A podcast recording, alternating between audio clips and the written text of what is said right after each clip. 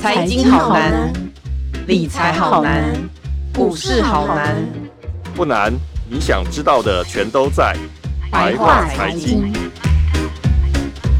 欢迎收听由联合报直播的联合开趴。你现在所收听的是白话财经，我是有容。夫妻婚姻中啊，甚至离婚后的财产分配是去年下半年的热门话题。那么，到底夫妻间的财产有没有什么美角呢？那我们婚前如果就去谈财产分配，真的是会很伤感情吗？今天我们要请到税务王子赖昭颖，昭颖哥来帮我们解答，就是有关于夫妻之间的这个财产分配的一些小问题。昭颖哥好。好，各位听众，大家好，我是赖昭颖。那先请昭颖哥来跟我们简介一下，就是我们现在所知道的夫妻间，就如果我们不要讲是离婚的状态，就是一般的夫妻之间，我们的财产制大概有哪一些？因为可能大家都没有很特别去注意这个事情就结婚了。好，就是从民法的角度来看，嗯、其实我们的财产制大概分两种啦，一种是法定财产，然后另外一种是约定。那约定又分两种，一种是分别财产制，另外一种就是共同财产制。那他的做法就是说，不管你是在婚前或婚后，你夫妻双方，好，那当然如果婚前就男女朋友了，你可以用契约的方式去选一个你们双方都认同的财产制。嗯，对。那如果没有你没有约定，没有约定，它就自动走到法定财产制。嗯，哎，这个是法律上的规定。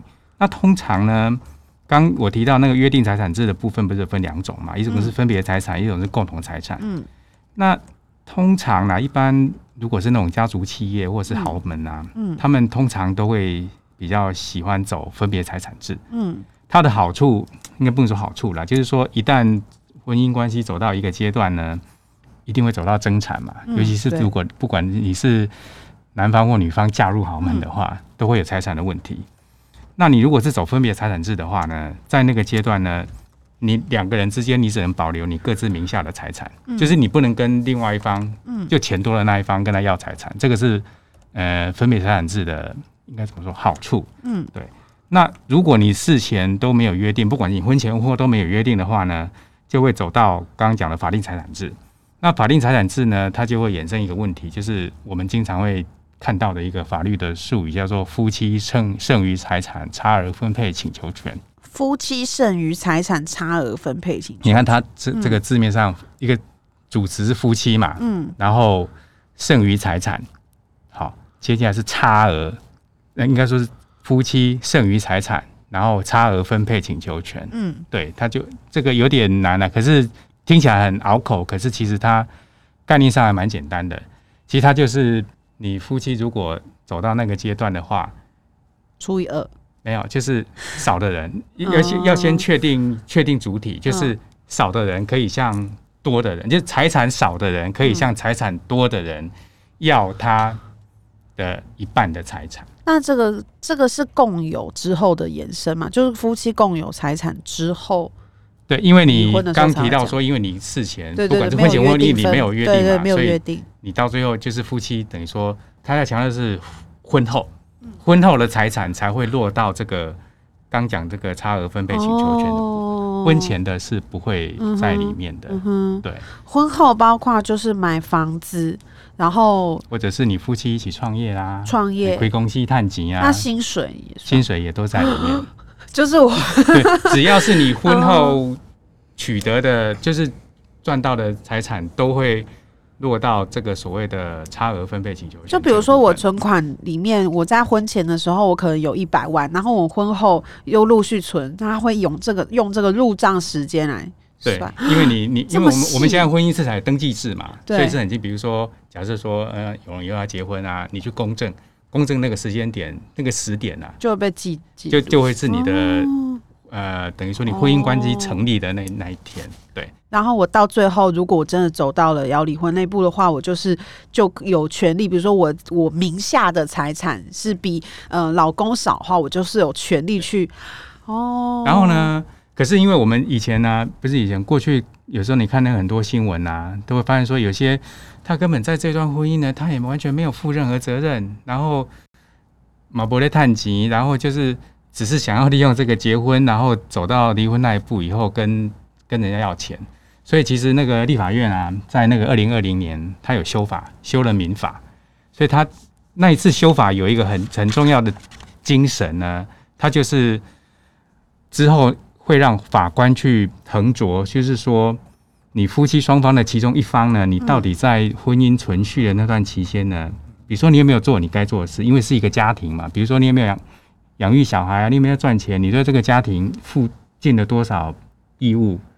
那如果呢，你就是摆烂，到时候法官其实他是可以，他是可以横酌，就是说你到底你在争取那个夫妻剩余资产差额分配请求权的这个部分呢，分配比例有多高？比如说法官可能裁定就是说零，就是你根本没有权利分配，或者是说我给你，因为他夫妻剩余财产是一半嘛，他可能给你，比如我就比如说两成啊，或几成，就是说法法官他可以横酌。你你在这段婚姻，你做了多少努力来决定你可以分配多少？哦，就是如果你一直消极对待这个婚姻的话，其实法官也不会说要让你去等于是相加除以二或者是什么，就是要求到很平等的程度。但如果说你今天法官认为说你在夫妻关系里面其实已经很尽力了，你你都有去去呃做到你应该做的事情等等等等的，那可能就会比较有利于去请求这个。夫妻剩剩余财产差额分配这样子。我举个例啊，就是可能这样大家听众会比较好懂。就假设说啊，他启动的条件有两个，一个就是离婚，嗯，另外就是比如说有一半可能身故，哦，就是一半不见了。哦，在身故的话，不是用遗产来处理吗？对，可是他可能名名名下有留下一些财产。哦，我举个例，像那个之前，我不知道大家记得温世仁。温世仁他那时候过世也留了一大堆钱，嗯，那他那个钱呢，如果通通由太太去继承遗产的话，那个时候遗产税还是五十趴，所以那个是非常温世仁，我记得那个时候他不知道缴了几百亿的税。可是呢，如果你是太太呢，去那个时候我记得温温太太呢，她的遗孀有去申请那个差额分配请求权，嗯，申请差额分配请求权这个部分呢是不用计入遗产总额课税的哦，对。我的意思是说，因为他等于说可以从遗产节税节税的一个，他遗产那从他等于说他从那个部分把它拿出来，所以那一部分是不用课课遗产税的。这个就是会讲到我们的之后，等一下可能会提到，就是说夫妻之间的赠与其实是不用对课税的，这就是同样的概念，对不对？对对对。然后回到我刚刚讲那个差额分配请求权这个部分，我举例啊，比如说，嗯，赖先生跟他太太离婚的时候啊，嗯，赖先生他婚后的。就是财产假设有一亿，假设了哈，然后他太太呢，财产也名下财产有五千万，一个一亿，一个五千万，所以照理说太太财财产比较少嘛，他就可以跟先生要一半的请求权，那是多少？因为就是要一亿减五千，因为先生一亿，太太五千，一亿减五千以后剩五千嘛，五千除以二，所以赖太太呢就可以跟赖先生要求拿两千五百万的分配请求权。对。对，可是这个是大原则，那基本上你有原则就有例外。所谓的例外就是说，那哪一些财产呢？它是不会被算算在这个大池子里面。比如说刚讲到的婚前财产是不能算在里面的，因为是婚后才能算进去里面。嗯，还有啊，比如说是继承取得啊，还有无偿取得，这一些都不算在里面，所以这个部分要先扣掉。嗯，我我举个例，一样是刚刚讲那个赖先生的例子，我刚不是说他。婚后财产有异议吗？假设他有八千万呢，其中呢一亿里面的八千万，可能有一些是婚前取得的，对，好，或者是说刚讲的可能是继承继承取得的，这个部分就不能算在差额分配请求权，所以一亿要先减八千，等于两千，嗯，所以这个实情况就倒过来了，就变成就变成是他赖先生，因为赖太赖太太的名下有五千万嘛，那就没办法使用哎，没有。呃，就是变成是赖先生的家属，赖先生可以跟他太太申请，因为那个赖先生的婚后财产只有两千万嘛，对，赖太太的五千万，对，就倒。所以倒是反而不是不是妻子向丈夫请求，是丈夫跟妻子要钱。所以大家如果在在探讨这个所谓的婚姻诈骗的这种案例的时候，可以去看一下老公生 老公在结婚前的那些钱，其实是没有办法靠靠离婚来取得。其实我会建议啦，就是说大家当然可能婚前啊讨论这种事情会有点伤感情，可是就我跟之前跟几个会计师聊过，就是大部分呢会有这个问题，大概都是钱。对，因为钱。就是有些时候很难很难说得清啦。啊，如果以后啊不想说走到那一步，以后搞到自己人财两失哈。对，你其实可以考虑说，在婚前啊，甚至就婚后你，你你自己的那个，比如说薪资啊，好，或者一些你的，你都要放在各自的账户，这样就很清楚。但是放在各自的账户的话，也是一样。如果没有去公，如果没有去。呃，所谓约定这个分开财产的话，他最后还是会算进。对，可是至少比较清楚，就是说两边在谈的时候很清楚，说那个是，就是像您刚刚提到的，就是说，当然最简单的方法就是你就是走分别财产制，对对对，事前就约定好，对，约定好就很清楚。嗯，可是其实大部分的，我想国内大部分的夫妻都不会去约。走约定，大部分都是法定财产。其实我觉得现在年轻人好像对这些东西也不一定有比较熟哈。我们自己自己，我这一辈就三十几岁这一辈，在结婚的时候，好像也挺很少听到有人会去谈这个，反而大家都会越越走向那种，因为现在我们很多都会讨论说啊，不要卖女儿啊，然后什么这种观念，所以大家会反而觉得谈钱就更伤感情了，然后反而就会不会去，并不会去做这种。事前准备，是啊、但是张宇哥，你觉得如果是呃，因为分开要分开财产的话，我们必须要去公证的，就是他其实要有一个程序的，不是说我签一个字就可以，他是要去公证，他是有一个程序，等于说我们要很刻意的去做这件事。那您觉得做这件事情到底有哪一些好处？除了嗯，所谓如果走真的走到不好的程的的情况下，会比较不麻烦以外。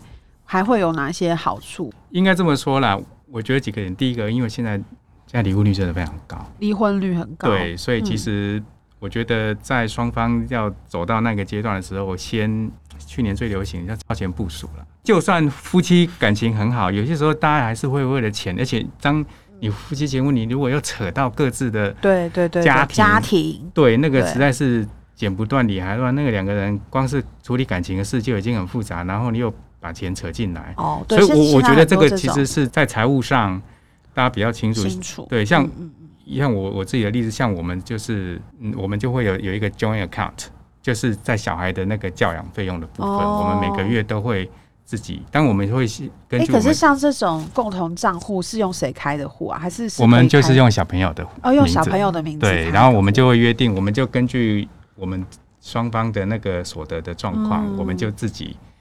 放钱进去，就放钱进去，然后这个等于说小孩一些教育啊，什么费用，通通都从这个户头支出，这样子。包括那当然生活费什么就没有那么清楚了，因为反正对。我终于知道为什么从小我就被我妈当成头户，原来是因为 我妈从小帮我开很多账户，哎，然后我都不知道，就是原来就是因为这样，就。有一些是这个啦，那有一些是。比较家里经济状况还不错的，有一些他可能从小就是会分年赠与一些财产给小孩。哦，对对对对对对对，这个也很重要，是一个减税的，就是好像呃爸爸跟妈妈加起来每一年好像两百。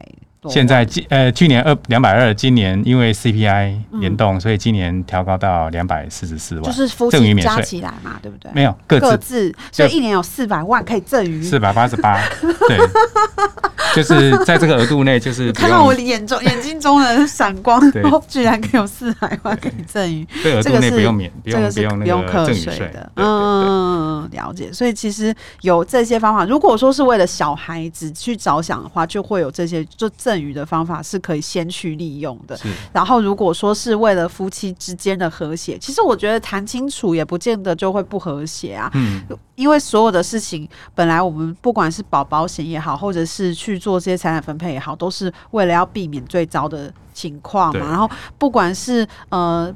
就算不是走到离婚，也有可能会有，比如说亲戚，然后来争什么什么，或者是说碰到一些意外，然后创业或者什么之类的，会有这样的问题。其实财产分分开的话，都会有一方可以活下来，Yeah. 或者是有一方的钱可以不用受到这些的打扰，这样子这些问题的、嗯、这些问题的打扰。所以其实他还是应该还是有一个可以考虑，就新婚的夫妻。昭宇哥，我来，我们要来问一下时事题了。就是，其实我们刚才讲到的这些这些法律的制度，其实我们在最容易看到的，就是在一些名人夫妻身上可以看到啊。然后不，当然大家最常看到的一定是离婚的争产。但我们今天不讲离婚争产，我们先讲一个爱妻的嗯一个行为，嗯、就是台积电总裁魏哲家，他在去年的十月的时候转让了这个台积电的股票一千张给他的。呃，太太，那当时算是一个很震惊的事情，因为以当时的台积电来算，这些股票市值就已经有要六亿元，更不要说现在台积电已经涨了。它等于是，而且台积电是看涨的哦，所以它等于是送给了泰坦一个一堆可以增值的聚宝盆。这样子，对大当时大家觉得说，哇，真的是。这个爱妻的行为，哎，那当然也有很多的老公可能会想说：“天啊，那我的股票是不是有危险？老婆会不会跟我要股票？”这个行为的背后到底有什么意义？其实这个就延续我们刚刚讲的，其实。他当然就是呀，大家都是觉得他是宠妻啦。对啊，对啊，因为不止他，其实在同一时间，其实之前他们那个副董，台积的副董曾凡成，其实也做了同样一件事。哦，对，好好。可是，对啊，那个反正你也知道，这些科技业只要是元老级的，我想现在都股票都很多，很了。对 呀，那他为什么要这样做呢？我就拿那个魏哲家的例子，因为他的例子就很就很清楚，可以知道他的他为什么要做这件事，他的。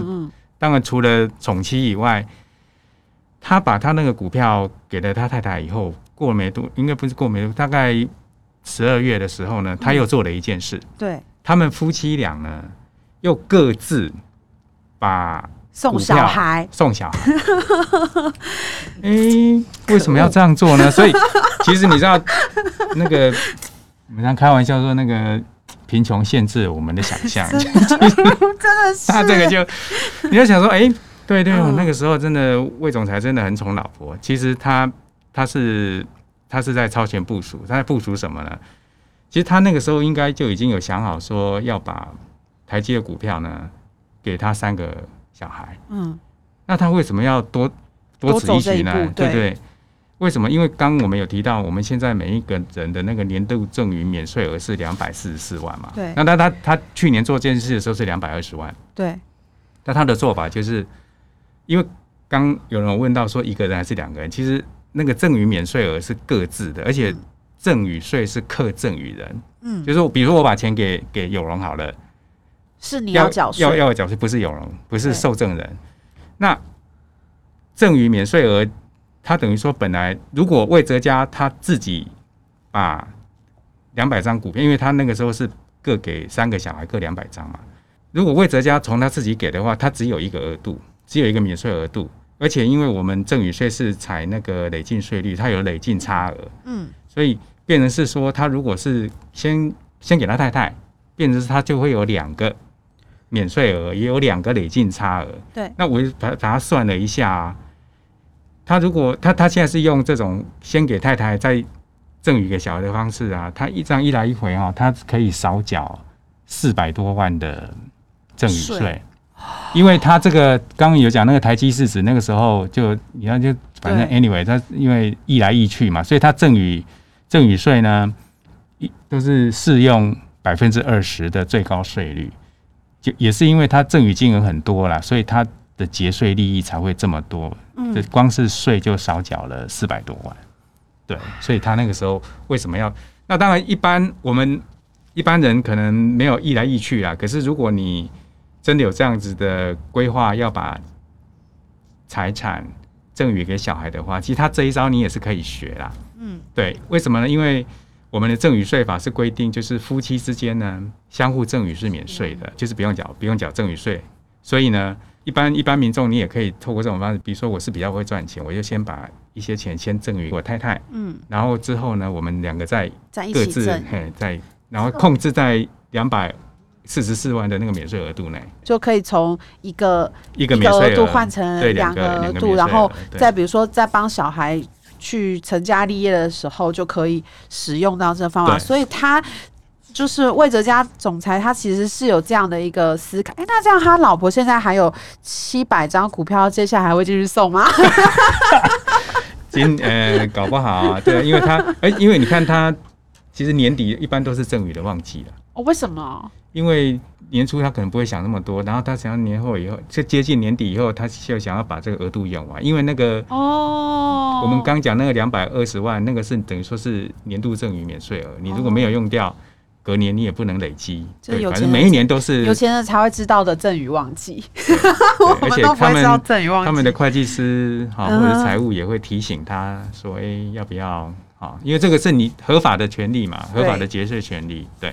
那我们在说了这个结婚时的操作，就婚姻状态中的操作，其实不免俗还是一定要谈到这个离婚，因为其实呃，对于很多人来说，我们要做这个财产规划，它的主要原因，或者主要我们注意到这个问题的时间，大部分都是已经要走到要分开的情况，才会去想我们要怎么去分开我们在一起的时候的财产。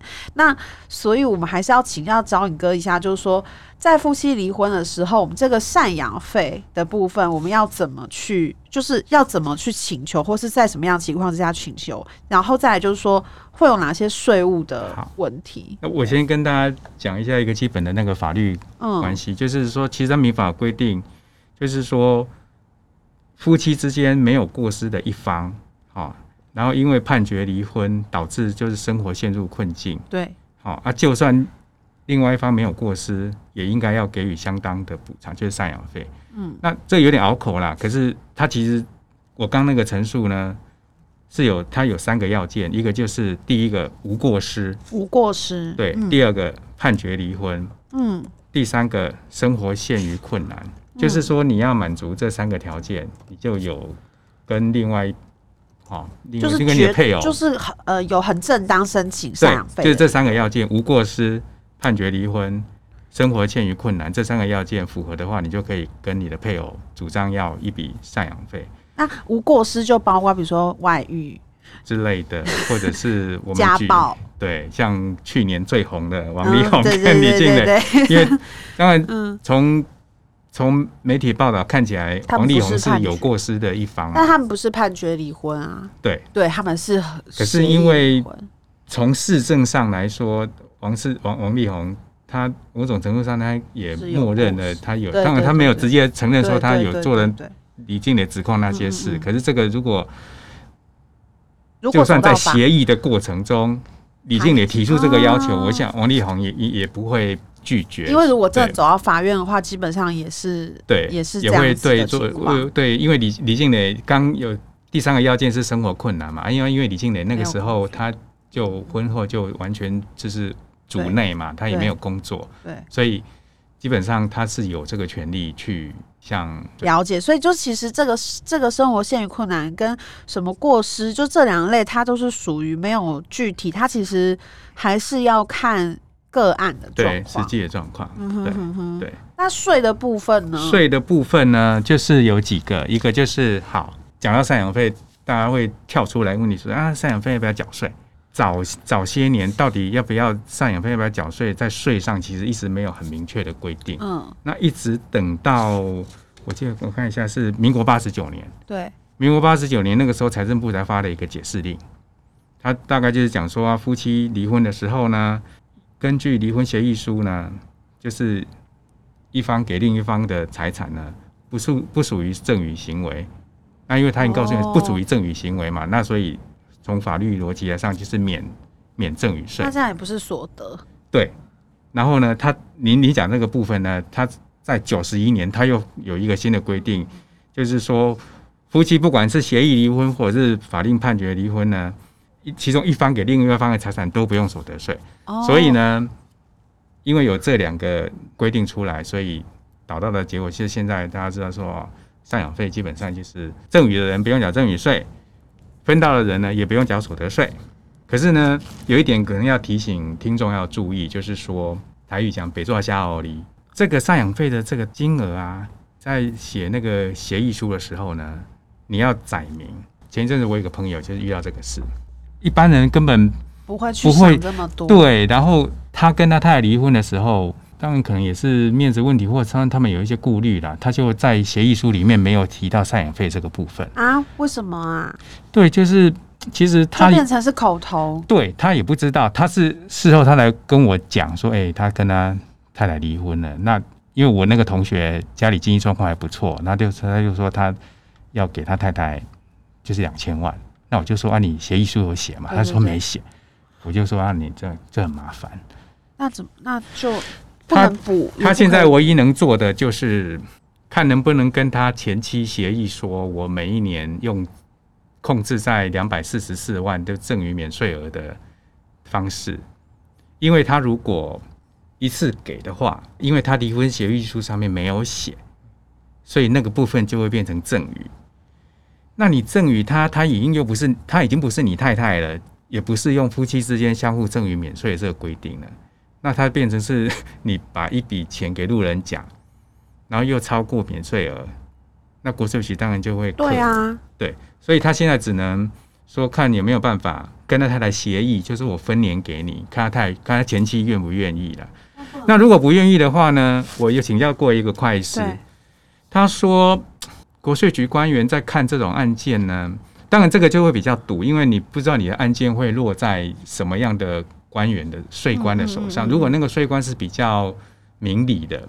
或是通情达理啦，对，因为你 对像我同学那个案子，比如说我举个例表，假如他他是十二月一号签字，嗯、然后他十二月五号把两千万汇给他前妻，那因为那个时间相隔很近，很近，那你用这个理由去跟官员解释说我是真的不知道，因为不是每个人都懂税嘛，所以才没有把那个赡养费记载在那个协议书上面。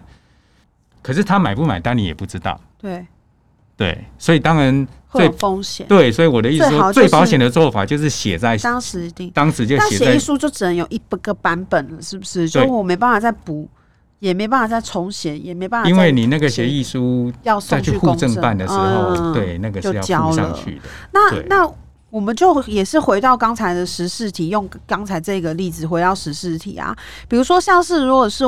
王王王先生和李小姐他们 在签协议的时候，因为其实他们有把他们协议照相照出来，然后上面其实有写说李小姐她就是不要。不要分到财产，他不要分。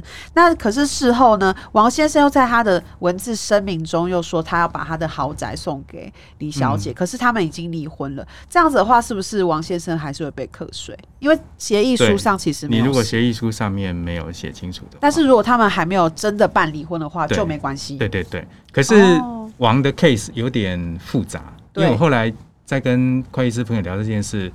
他就提醒了我一点，那个大家都没有写到，因为他那个时候在讲的那个赠与标的是仁爱无疆嘛，对对对对，他这个房子是登记在公司的名下，对对对对对对，哎、欸，那就不是他会有一个问题，根本就不是夫妻间赠与，对，可是因为那个公司的负责人可能是王，当然你公司是可以赠与，用法律的名词啊，就是法人是你是可以赠与那个不动产给自然人是 OK 的。可是呢，他那个我为什么说有点复杂？就是说，按照法律上呢，哈，其实王力宏他是不能够直接把房子给、哦、他，应该要经过什么董事会或者什么的，要不然呢，他这个会有掏空、掏空公司资产的问题。天哪！所以如果是这个 case 的话呢，最保险的做法是王力宏可能要用。大股东的身份或什么身份是用个人名义先买，先把那个公司对买回来，再赠与给李静蕾，这个是最 safe 的做法。Yeah，所以他这个、uh -huh. 这个 case 是比较特别的。可是，一般一般，我想一般民众可能如果你是自己开公司的，你就要注意这个问题。如果我们的听众之间有这个收入比较高的族群，然后遇到这个问题，或者是说有要为这种问题做准备的话，一定要先去做一个法律和会计的咨询。对对对 对对，所以其实我们刚才聊的这些，嗯、呃，虽然我们好像已经聊了很多，但是其实夫妻之间每一个都是个案嘛，所以我觉得是不是应该是。这样子下一个结论就是，如果我们面对不管是结婚前或是结婚中，只要我们有考虑到这样子财产的问题，也许是为了小孩好，也许是为了夫妻有一方可能要创业了，做了一些比较冒险的、有风险的事情，或者是说哦，真的是走到了比较不不幸的这一步的话，都要去考虑这个事情的时候，都一定要去找专业的。呃，法律人员跟会计人员去做咨询，因为这个东西每一个都是个案，不能说别人呃，今天某甲好像是可以成立的，在我身上就一定可以成立，好像其实也不一定是这样哦。嗯嗯，所以呃，这个部分真的财税，这个尤其是夫妻间财税这部分，实在是非常非常多案例是。呃，可以探讨的。那我们今天也非常感谢招颖哥的精彩分享，也感谢大家收听白话财经。如果想要读到更多有关财税的精彩报道，请上网搜寻联合报数位版 VIP 打 UDN 打 com。那我们下周白话财经再见喽，拜拜！谢谢张颖哥，拜拜。谢谢荣，谢谢。更多精彩的报道，请搜寻 VIP 打 UDN 打 com 联合报数位版，邀请您订阅支持。